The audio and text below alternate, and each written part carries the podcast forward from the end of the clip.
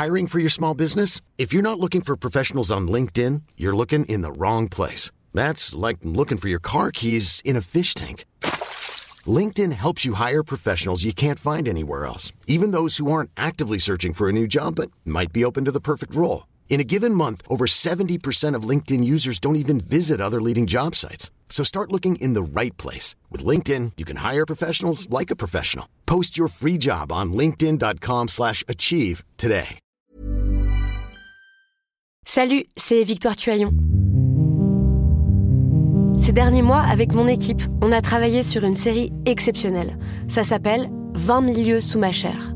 L'autrice, Caroline Potier, a exhumé des cassettes audio qu'elle enregistrait pour sa meilleure amie lorsqu'elles étaient ados et qu'elle traversait l'enfer, les violences que lui infligeait son père.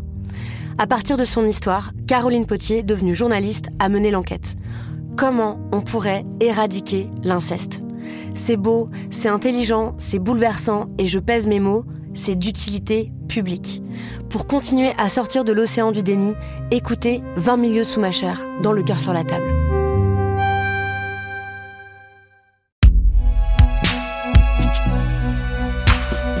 Produit par Binge Audio. Attention, cet épisode fait mention d'une tentative de suicide. Veillez à vous trouver dans de bonnes conditions avant de l'écouter.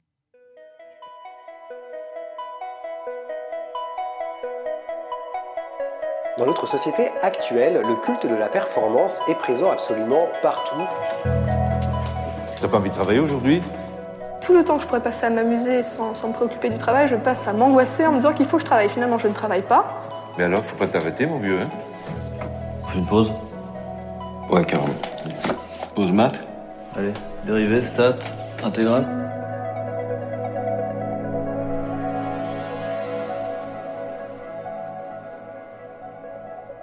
Pour moi, en grandissant, l'école, euh, c'était vraiment euh, un endroit incroyable. c'était vraiment euh, mon endroit préféré.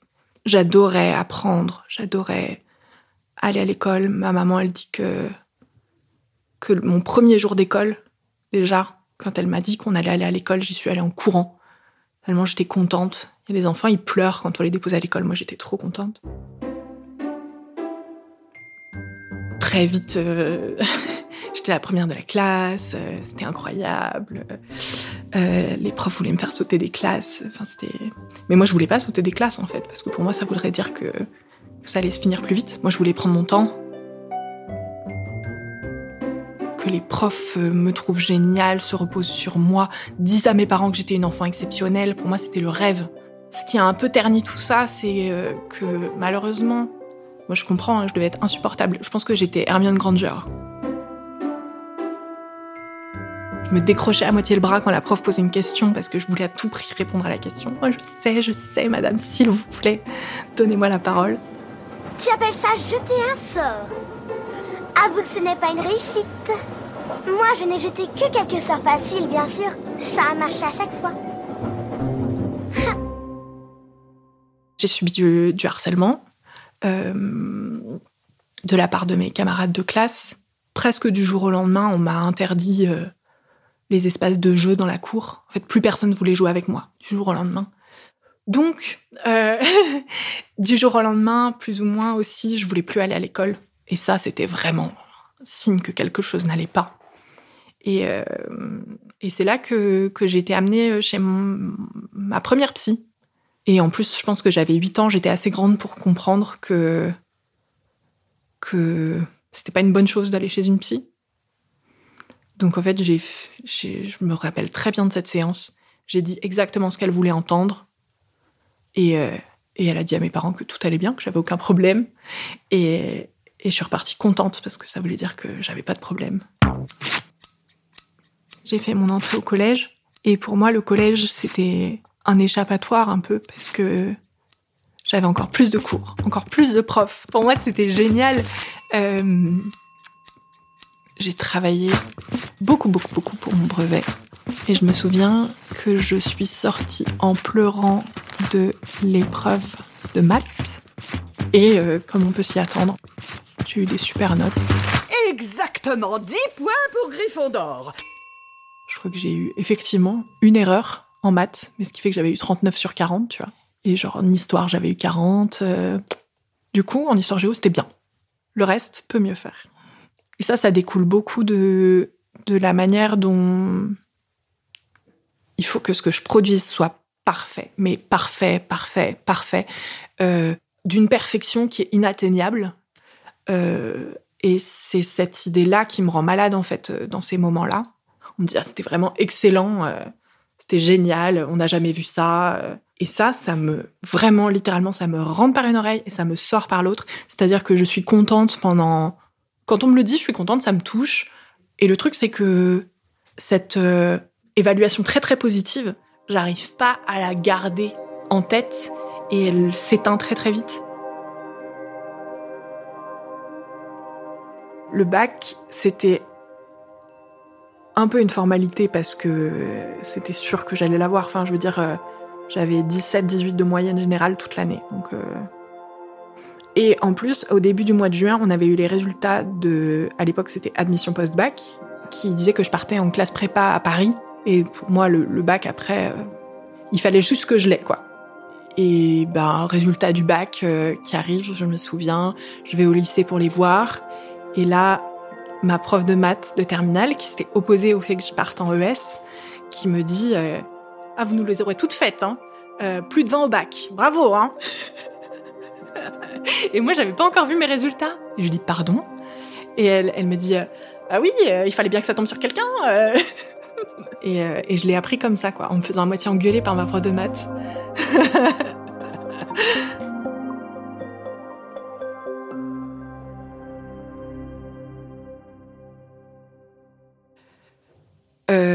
donc euh, la prépa, ça a été une grosse claque. Je crois que j'ai gardé l'illusion pendant quelques semaines que je pourrais quand même euh, briller, entre guillemets. Mais ça, ça m'est resté que quelques semaines parce qu'après, je me suis rendu compte qu'en fait, euh, j'étais plus du tout exceptionnelle dans cette classe en prépa à Paris. En fait, autour de moi, il y avait que des, gens excellents qui savaient plein de choses, qui sur plein de domaines savaient beaucoup plus de choses que moi. Mais paradoxalement, je l'ai pas euh, mal vécu sur le coup. Je me suis faite à l'idée. Je me suis dit bon bah d'accord, je suis pas exceptionnelle. Et pour moi, euh, les écrits c'est stressant, mais la partie la plus compliquée, je pense, comme pour beaucoup de, de monde, euh, c'est les, les oraux en fait. C'est quand on se retrouve face à quelqu'un. Il y a un oral en particulier auquel je pense. J'étais très très stressée. Donc comment ça se passe? On, tire un sujet, on nous laisse le préparer pendant une heure dans une salle, et ensuite on se présente devant le jury et on, fait un exposé pendant une vingtaine de minutes, et ensuite on a dix minutes de questions. Et donc pour cet oral-là, j'étais stressée, stressée, stressée. Euh, et ça s'est manifesté vraiment euh, physiquement. C'est-à-dire que j'ai préparé et au moment d'attendre devant la porte, de pouvoir rentrer dans la salle devant le jury pour présenter mon, exposé, euh, c'est particulier à dire, mais je me sentais pas confortable dans mon propre corps. J'avais envie de m'asseoir et une fois que j'étais assise, j'avais envie de me lever. Une fois que j'étais debout, j'avais envie de marcher. Et quand je marchais, je me disais non, il faut que je m'asseye. Donc ça, j'ai passé cinq minutes à m'asseoir, me lever, marcher, revenir. Et là, dans ces moments-là, il y a une, euh, une personne qui est avec nous, qui est un appariteur ou une apparitrice, qui s'assure que bah, on parle à personne, que qu'on triche pas.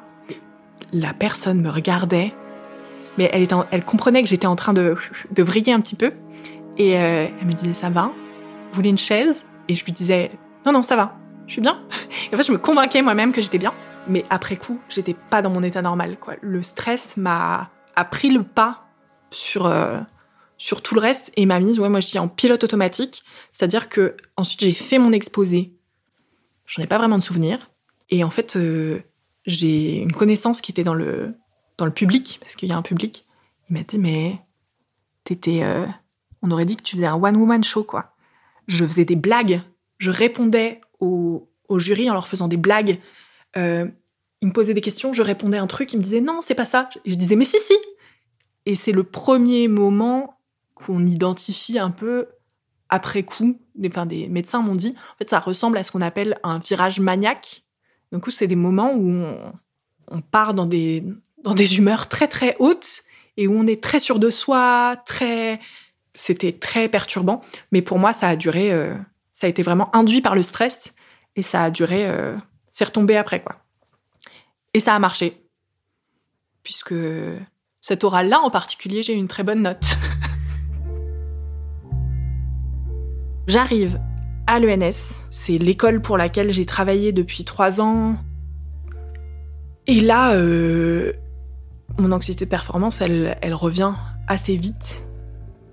Dans ces moments où je suis prise entre l'envie de faire ce qui me plaît, de suivre les cours qui me plaisent, et de faire ce qu'on attend de moi pour être considérée comme une bonne élève. Et, et moi, mon, anxiété de performance, elle s'est réactivée à ce moment-là.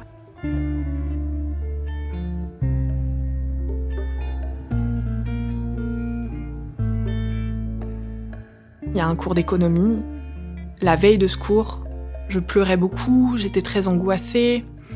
Et les partiels approchant, je- j'ai commencé à faire des crises d'angoisse. Donc très vite, en fait, je suis, je suis allée voir euh, l'infirmière euh, qui était sur place à l'ENS, qui elle très vite m'a redirigée vers, euh, vers des médecins. C'est euh, c'est là que, que j'ai commencé à déjà à prendre mes premiers médicaments et à, à suivre ma première thérapie.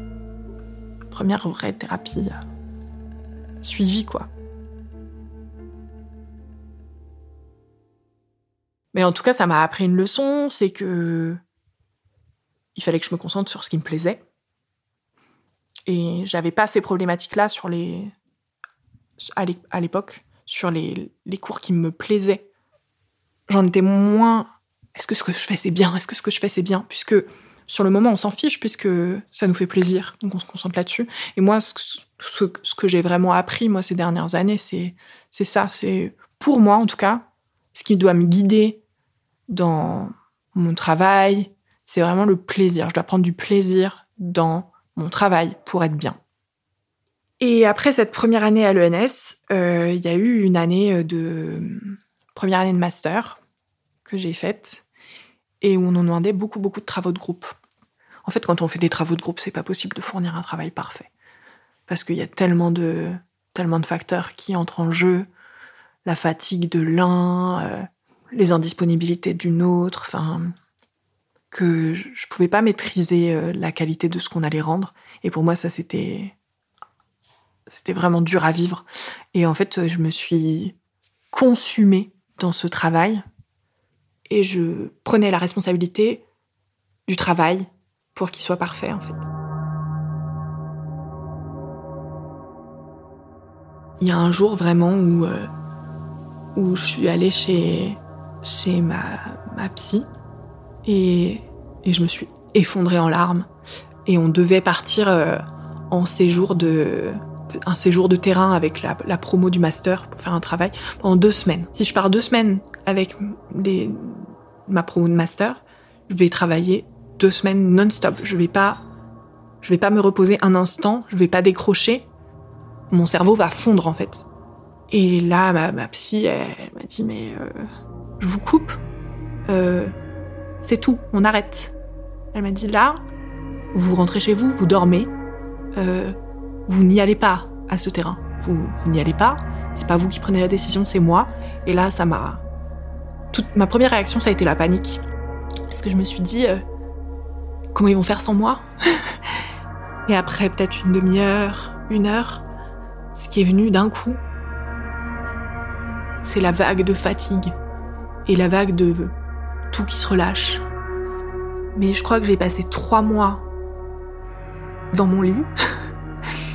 Mais c'est pas positif quand je dis ne rien faire quand on vit une dépression ou un burn-out. euh, ne rien faire, c'est parce qu'on ne peut rien faire.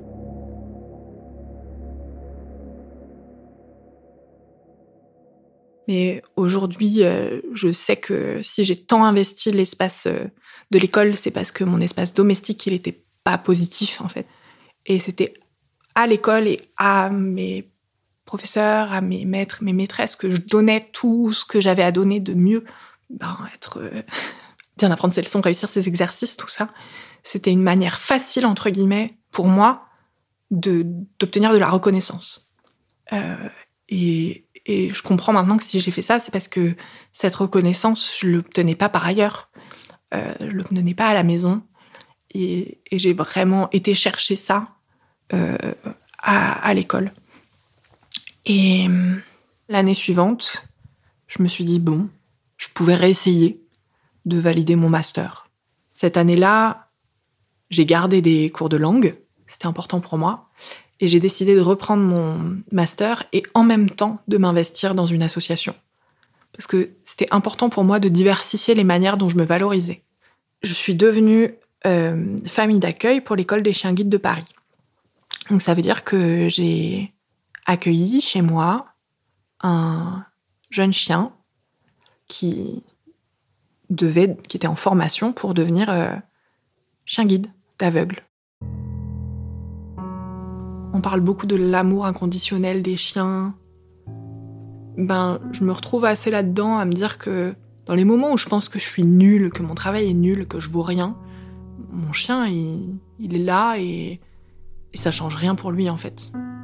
Et au-delà de ça, le fait pour moi d'être responsable euh, d'un chien, ça dans mon quotidien, ça m'aide parce que ça veut dire que même dans les moments où ça m'arrive encore fréquemment, je suis un peu en, période de, stress et d'anxiété euh, liée au travail.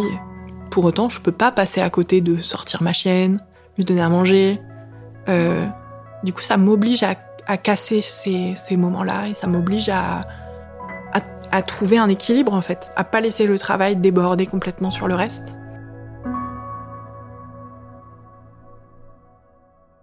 J'ai décidé de, faire une thèse, d'enchaîner sur, euh, sur une thèse. Et ma thèse euh, se passe bien mais ça n'empêche pas que les difficultés que j'avais déjà auparavant, ben, elles, m'ont suivi, quoi. En plus, je l'ai commencé euh, en 2020, donc euh, dans une période un peu compliquée euh, au niveau sanitaire. Donc, je travaillais beaucoup seule depuis chez moi. Je ne savais pas si ce que je faisais c'était bien. Et, et moi, dans ces cas-là, c'est vrai que ça me je perds tous mes repères et, et j'en viens à me convaincre que ce que je suis en train de faire, c'est nul. L'année dernière, ça a culminé à un moment où, en fait, je devais participer à mon premier colloque.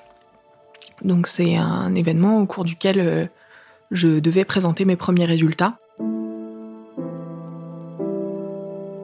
Le colloque approchait, approchait, et en fait, j'étais de plus en plus convaincue que, ce que je faisais c'était nul et, et que ça n'avait aucune valeur. Et je me suis enfermée en fait dans, dans l'idée que, que c'était pas possible pour moi de faire ce colloque. Parce que, parce que j'étais trop nulle.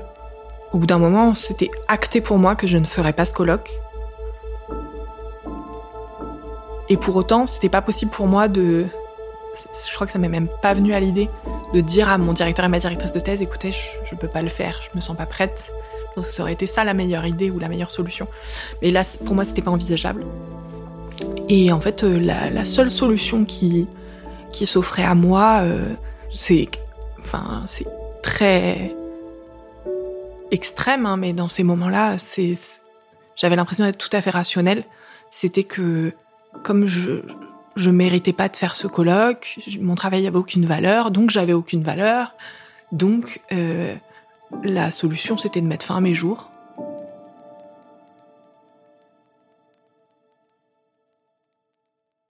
À partir du moment où on prend cette décision, eh ben on va un peu mieux.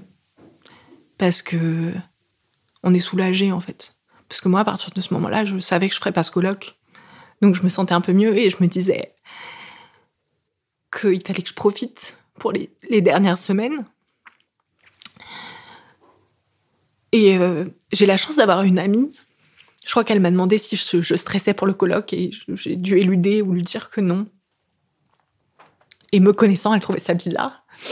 Et elle m'a demandé, et j'invite tout le monde à faire ça, si vous avez un doute, un jour, c'est à poser la question vraiment, demander est-ce que tu as des pensées suicidaires? Et j'ai répondu oui, parce que j'ai senti que c'était une main qu'on me tendait. Et ben, la solution pour... euh, à l'époque, ça a été de, de me faire hospitaliser, quoi.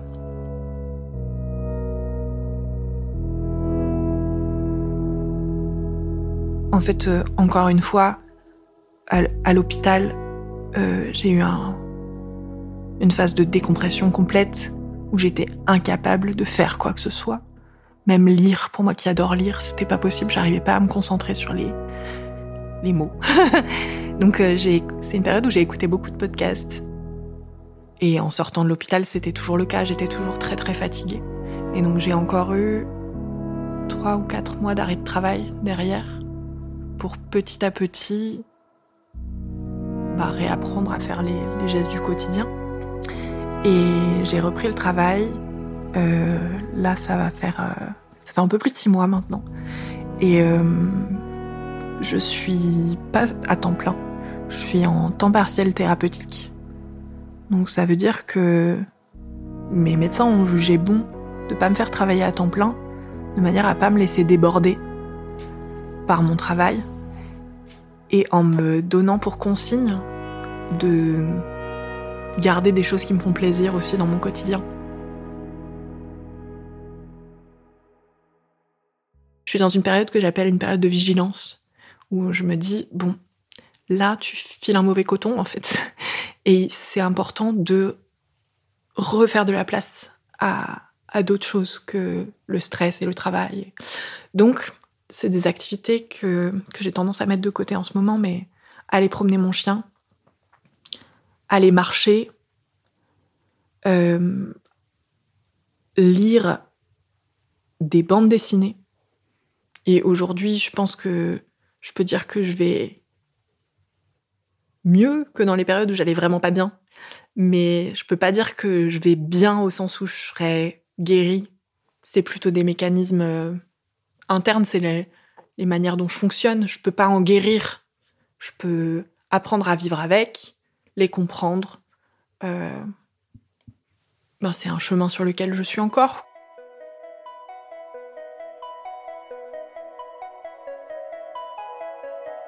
Quand je disais euh, tout à l'heure que j'étais dans une période un peu de vigilance en ce moment euh, liée au travail, c'est aussi parce que, en fait, dans quelques semaines, je vais, je vais faire mon deuxième, premier colloque. Et du coup, euh, du coup, ça me stresse pas mal. Mais cette fois-ci, je suis convaincue que je vais le faire. Donc, euh, c'est hyper positif. Ça m'émeut d'en parler. Mais euh, je suis super contente. Et voilà, ce sera dans une dizaine de jours. Je suis pas encore tout à fait prête, mais je suis quand même assez contente de ce que je vais faire. Et ça, bah, c'est top.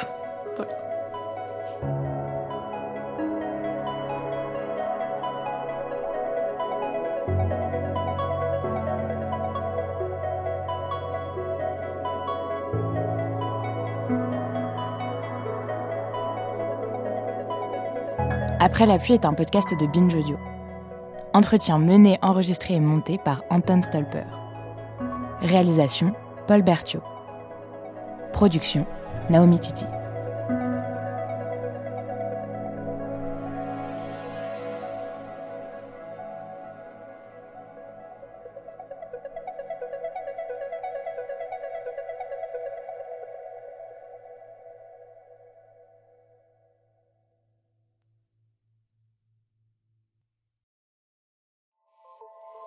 Salut, c'est Sinamir du podcast L'Affaire.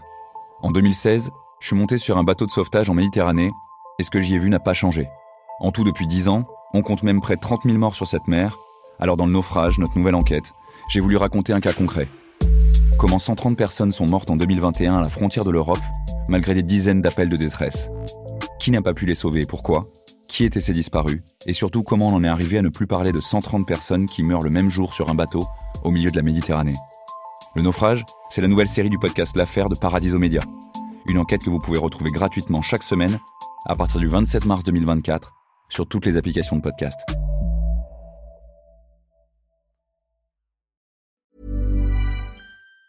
Planning for your next trip? Elevate your travel style with Quince. Quince has all the jet setting essentials you'll want for your next getaway, like European linen, premium luggage options, buttery soft Italian leather bags, and so much more. And it's all priced at 50 to 80% less than similar brands. Plus, Quince only works with factories that use safe and ethical manufacturing practices. Pack your bags with high-quality essentials you'll be wearing for vacations to come with Quince. Go to quince.com slash trip for free shipping and 365-day returns.